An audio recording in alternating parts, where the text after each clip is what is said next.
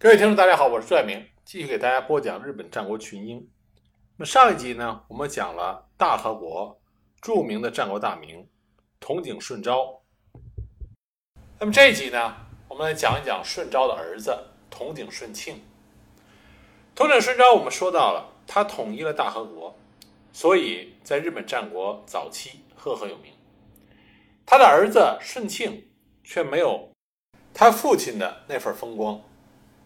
他小小年纪就继承了家主之位，但是从他继承家主那一天起，他就不断的与他的命运相抗争，不断的希望能够通过他的努力保全筒井一族。他有着强大的对手，也就是战国著名的大恶人松永久秀，但筒井顺庆从来没有被松永久秀彻底打趴下过。顺庆，他想尽一切办法。为筒井一族寻求着出路，保全着自己的家族，以至于他背上了不义的骂名，但最终他的一生保住了筒井一家，没有让他父亲的威名在他的手里被葬送。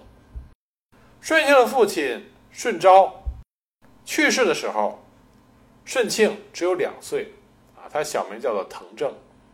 那么顺庆继承了家督，幸亏他的家族、他的家臣还有他的盟友关系相当的牢固，努力的守护着筒井家这位年幼的少主。但是他的敌人太强大了，松永久秀率领大军杀入了大河，年少的顺庆被迫卷入到乱世的战火之中。虽然筒井一家奋力的抵抗，但是顺庆还是被赶出了。他的居住地铜井城，但是铜井一族没有屈服，他们不断的运用着游击战来打击着松永久秀军的补给线，而且他们还联合了当时与久秀对立的三好三人众，所以在第二年又夺回了铜井城。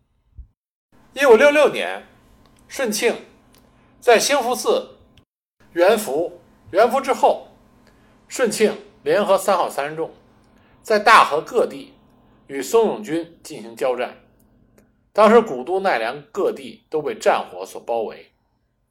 那么，一五六七年，松永军放火烧毁了大佛殿，战斗最终以松永久秀的胜利而告终。但是战火进一步的扩大。一五六八年，织田信长协助足利义昭上洛。对政治方面变化有相当敏感度的松永久秀，马上表示他臣服于信长，因此得到了大和一国的赏赐。有了织田军团作为后盾的久秀，开始大举的入侵大和，形势对于反松永的大和武士团大为不利。顺庆第二次被赶出了铜井城。然而，顺庆在与铜井一族逃往福筑城的时候，再次。与松永久秀的军队展开了游击战。为了抵抗松永久秀，筒井顺庆修筑了陈氏城，并且移居入住了这座新城。陈氏城这个修建的位置，对于松永家来说如鲠在喉，所以为了反制筒井顺庆的逼迫，松永久秀、松永久通父子和三好义继联合组成了一万多的兵力，双方在大安寺会师之后。一起发兵攻打陈氏城，宋和三好的联军对陈氏城发动攻势。当时陈氏城的守将井土国秋以弓箭和洋枪防备，使得宋永三好联军短时间之内无法攻陷。而统领顺庆利用这个时间，组成了五千兵力前往增援。统领顺庆将他的兵力分成七段，跟宋永军三度以弓箭。和火枪相互射击之后，统领军的先锋山田顺清率领三百人突击，击散了松永军的先锋森秀光、海老明胜正所率领的五百人，双方面各损失了五十多人。但是松永军的松永右卫门佐率领一千兵力反攻，并且以一百多把火枪射击，统领军的先锋山田顺清战死。统井顺庆的本阵向后方退却，那么松永军以为统井军先锋将领一死，必然会溃败，所以就奋勇向前。没想到统领顺庆只是诈退，那么松永家往前突进的部队就遭到了统领家的伏击，连松永九秀的本阵也曾经一度被统领军杀入。松永九秀最后不得不沿着奈良南方放火烧房，利用烟雾的掩护撤退，带领残余的兵力退到了多闻城。统领顺庆获得了大胜。当时松永三好联军一共有五百多人战死，五百多人负伤，而松永九秀座下的大批将领也纷纷战死。借助了这场胜利，统领顺庆彻底扭转了之前的弱势。而这个时候，统领顺庆非常聪明，他将斩获的二百四十颗首级，通过明智光秀作为中介，献给了幕府，然后。统领顺庆就投降了织田信长。统领顺庆和明智光秀两个人一见如故。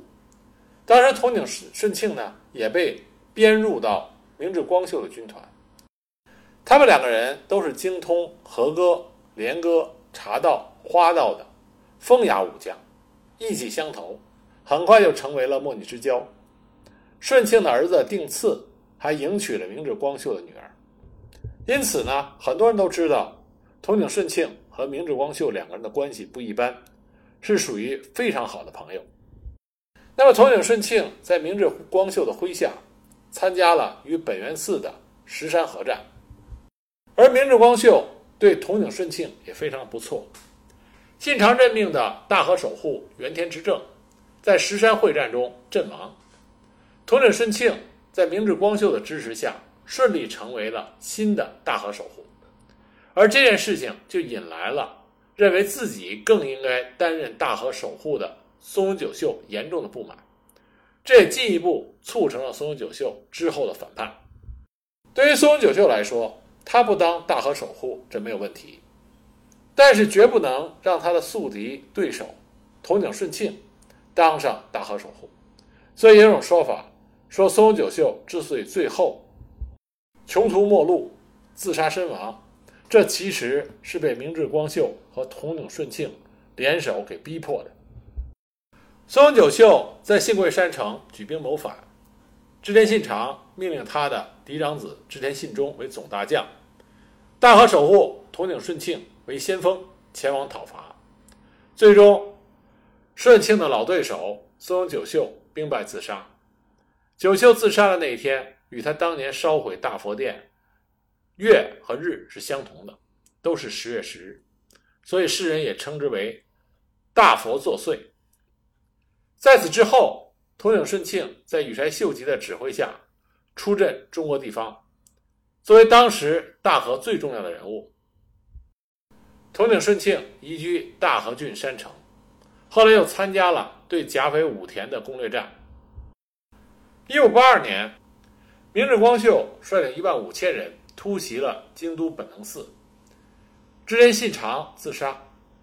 本能寺之变发生的时候，统领顺庆正在引军上洛的途中。得到情报以后，顺庆马上就返回了群山城。光秀在本能寺之变之后，向各地派出了使者，联络各个反信长的势力，与自己有亲缘关系的织田家武将以及幕下的大小大名。其中就包括光秀十分重视的，由统领顺庆所率领的大和众。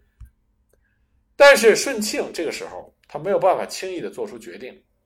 作为大和守护统领家的家主，顺庆自然不希望大和再度卷入战乱，同时还要考虑如何保住统景一家的性命。顺庆对于光秀的出兵担任京都警护的要求置之不理，依然是。按兵不动。当然，顺庆也并没有做无为的旁观，他派出手下对于畿内的势力进入了逐一的调查，与讨伐明智的丹羽长秀、织田信孝交换了书信，努力的搜集各方面的情报。他冷静的在看着这些情报，为自己和为自己的家族在寻求着出路。不久，羽柴秀吉的大军从中国返回。而明治方面盟友细川藤孝父子拒绝出兵，而他麾下的高山重友和中川清秀也投奔了秀吉。孤立无援的明治光秀这个时候把统领顺庆的大和众看作自己最后的希望。光秀一再的催促顺庆出阵，但是统领顺庆呢，彻底贯彻了自己中立的路线，既没有积极的投向丰臣秀吉，也没有出兵支援明治光秀。光秀派重臣藤田传武再三的邀请顺庆，但顺庆依然是在郡山城内不为所动。明治军和羽柴秀吉的部队在山崎激战，明治军不敌败退。但明治光秀在败走的途中，被小笠七的土民用竹枪刺死，享年五十五岁。而统领顺庆的这种冷眼旁观，令自己好友战死的态度，被后世称之为“冻顶之官”。那这是一种贬义的说法，说的是统领顺庆没有义气，见死不救。那么顺庆从本能寺之变一直到山崎合战结束。一直都没有像细川藤孝那样表示明确的态度，他背上了见死不救的罪名，但是他这种静待局势水落石出以后再做出决定的态度，也使得统领家得以保全。那么取得了山崎合战胜利的秀吉，开始慢慢的将天下掌握在自己手中。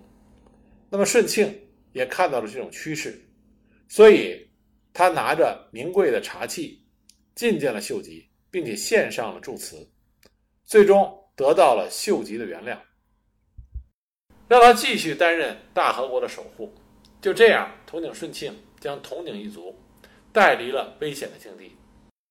但是上天呢，也没有再给顺庆更多的表现时间。一五八四年，顺庆突然患病，卧床不起，后来病情有所起色。却得到了秀吉的命令，要求他出镇晋江，结果病情迅速的恶化。顺庆在一五八四年的八月份，在大和郡山城内众家臣的守护下去世，享年只有三十六岁。统领顺庆死之后，他的养子定次继任了家督，但是统领定次呢，却没有顺庆那样的政治平衡感。他在关原之战中从属于东军。这次选择没有错误，但关原之战之后，他开始接近丰臣秀赖，所以遭到了德川家康的忌讳，最终德川家康赐他自尽。就这样，统领家最终还是烟消云散。